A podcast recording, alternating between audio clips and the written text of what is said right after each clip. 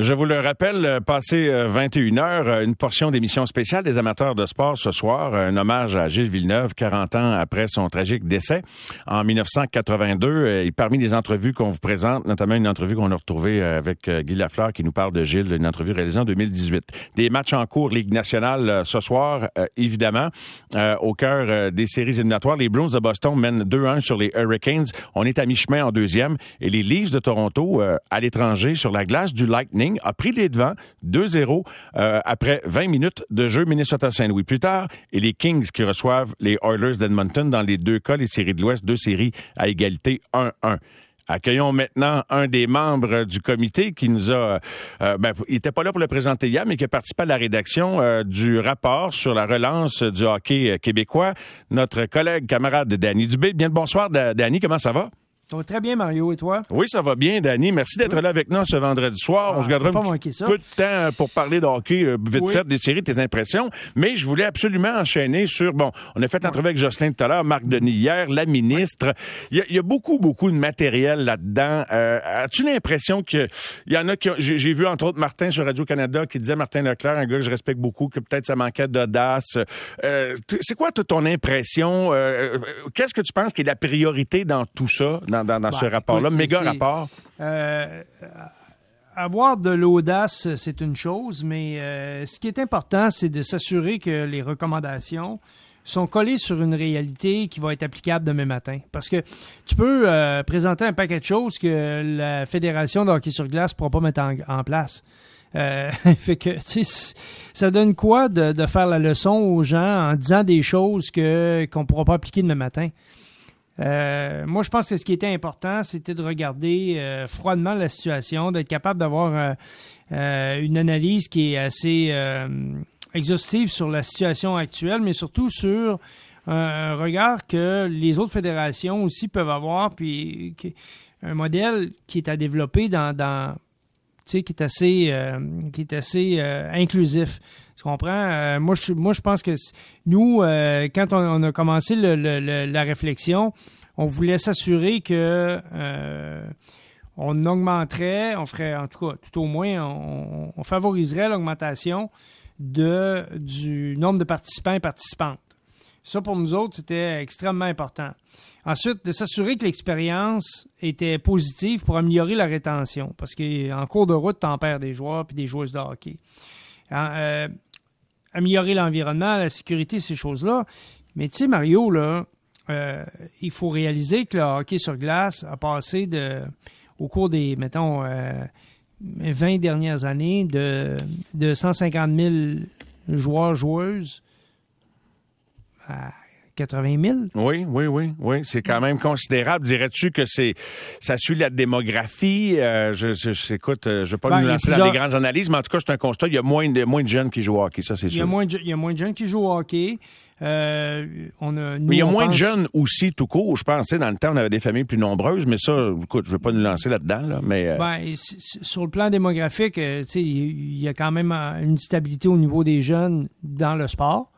Il y a une érosion dans le hockey, il y a une mutation vers d'autres sports. L'aspect financier est, un, est, définitivement un facteur.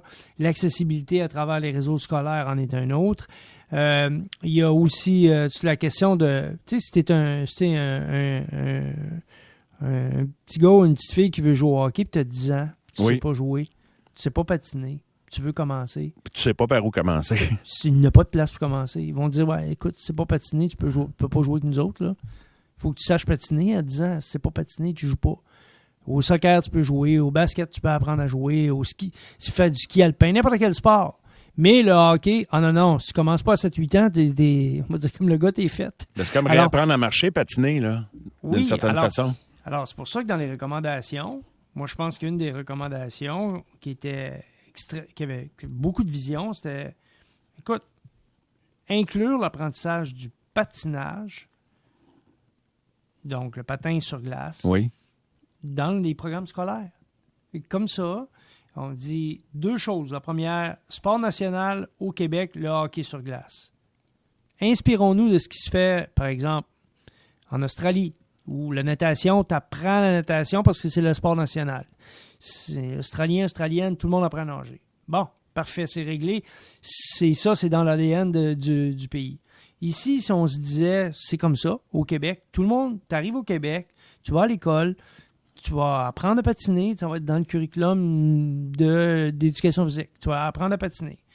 Après, si tu veux faire du patinage de vitesse, si tu veux faire du patinage euh, artistique, si tu veux, si tu veux jouer à ringuette, ça ouvre des portes. Ça ouvre des portes. Ben Mais tu es un Québécois, tu es une Québécoise, tu sais patiner.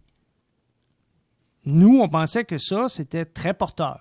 Ça l'est, ça l'est. Je trouve ça super intéressant. Et c'est visionnaire. Ben, oui, oui puis c'est plus simple encore que l'apprentissage au hockey. C'est donc patiner, faites juste patiner. Peut-être qu'il y en a qui n'ont pas vu ça, là, mais moi, je pense que ça, c'est une recommandation qui a de l'envergure parce que ça implique ça implique le, ministère de l'Éducation, ça implique le réseau scolaire, ça implique les professeurs d'éducation physique qui doivent aussi être capables d'enseigner le patinage. Ça rayonne, ça fait, ça fait, ça fait grandir la portée du hockey partout au Québec. Moi, je trouvais que ça avait de l'allure.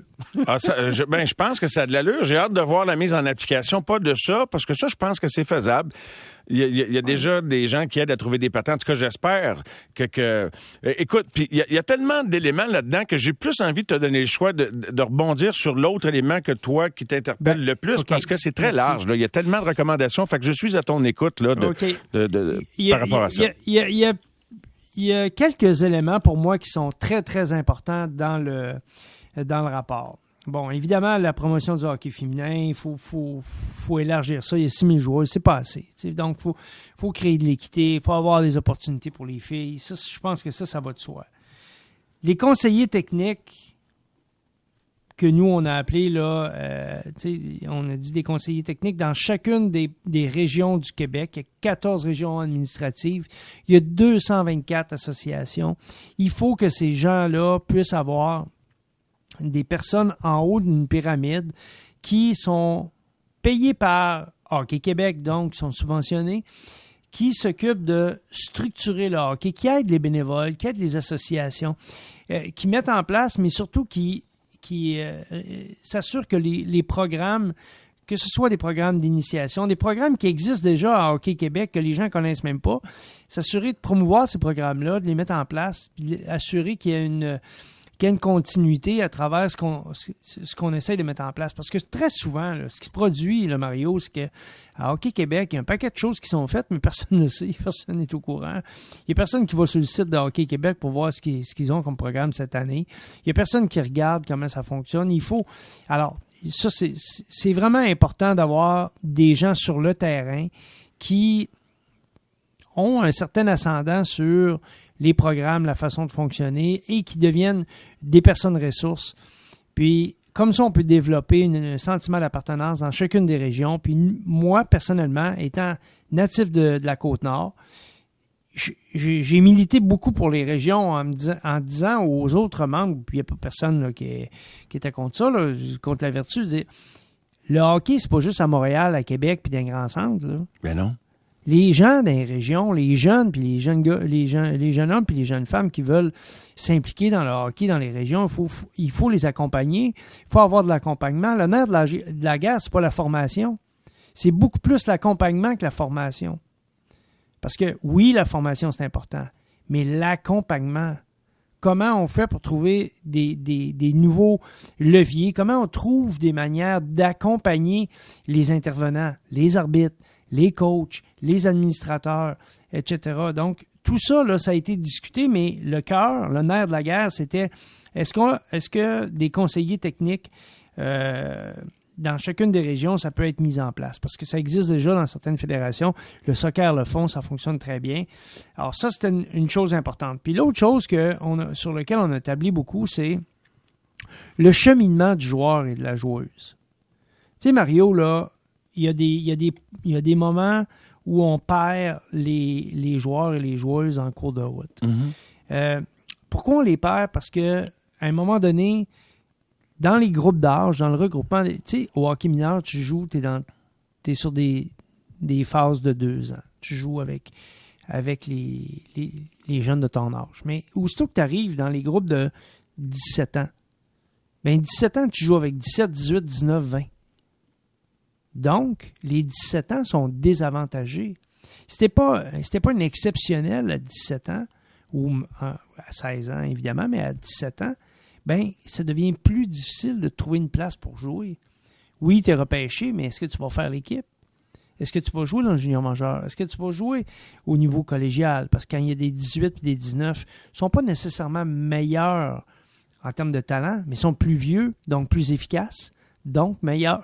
Mm-hmm. là, comment on fait pour trouver des manières de garder le, pas, pas, de pas fermer le. A gardé l'intérêt, puis de, de, de, de les garder accrochés. Il y a le décrochage scolaire, puis il y a le décrochage au hockey, mais j'ai l'impression que c'est profond, ça. C'est névralgique. Les, les 17 ans, je te dis, c'est névralgique.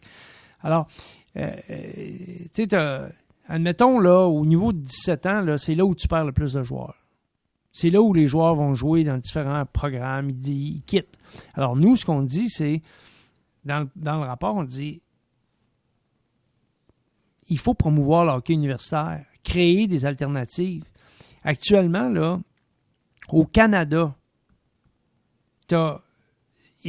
ah, écoute, ça juste, pas de comparaison. Tu as juste trois équipes universitaires au Québec. Tu en, as 70 au total. Tu en as 35 mm. au, hockey sur glace euh, au masculin, puis tu en as trois au Québec. Puis sur les trois, il y en a seulement une de francophone. Fait que les joueurs s'en vont où? Ils vont jouer dans les maritimes, ils s'en vont ailleurs, etc. Donc, puis là, tous les volets scolaires, toute la mutation des joueurs. Écoute, c'est, on a, je pense que le rapport est excellent parce que il y a beaucoup de choses qui sont très proches du, de la réalité. Il n'y a pas de feu d'artifice là-dedans. Non, non. Mais il y a des choses, il y a beaucoup de choses qui sont très, très proches de la réalité, du quotidien, du terrain. Puis je pense que c'est ça qui est important. Puis aujourd'hui, c'est, euh, c'est pas un sprint c'est un marathon qui vient de commencer. Puis ce qu'on espère, c'est que le, projet, c'est un projet qui est inclusif, puis que d'autres fédérations vont pouvoir l'utiliser aussi, puis regarder ça, puis dire, regarde, il y a des choses sur lesquelles on peut s'inspirer, parce que nous, très humblement, on a regardé ce qui se faisait ailleurs, on a parlé avec le soccer, avec le baseball, on a parlé avec d'autres fédérations pour voir qu'est-ce qui se faisait ailleurs, pour essayer d'être le meilleur possible dans les recommandations, tout ça pour placer le, le ou la jeune au centre de nos préoccupations. Puis au centre des préoccupations, il y a les parents puis les bénévoles. Parce qu'on ne pourra pas faire sans ces gens. Un travail d'équipe, comme le, comme le sport lui-même, comme le hockey.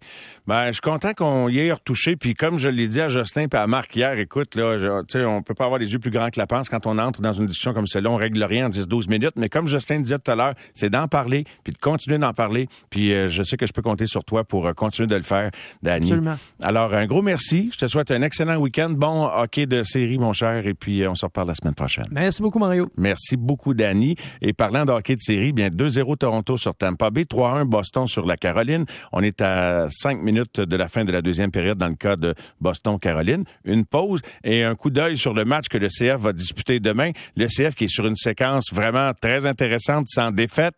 Alors, Jérémy Filosa est là dans un instant.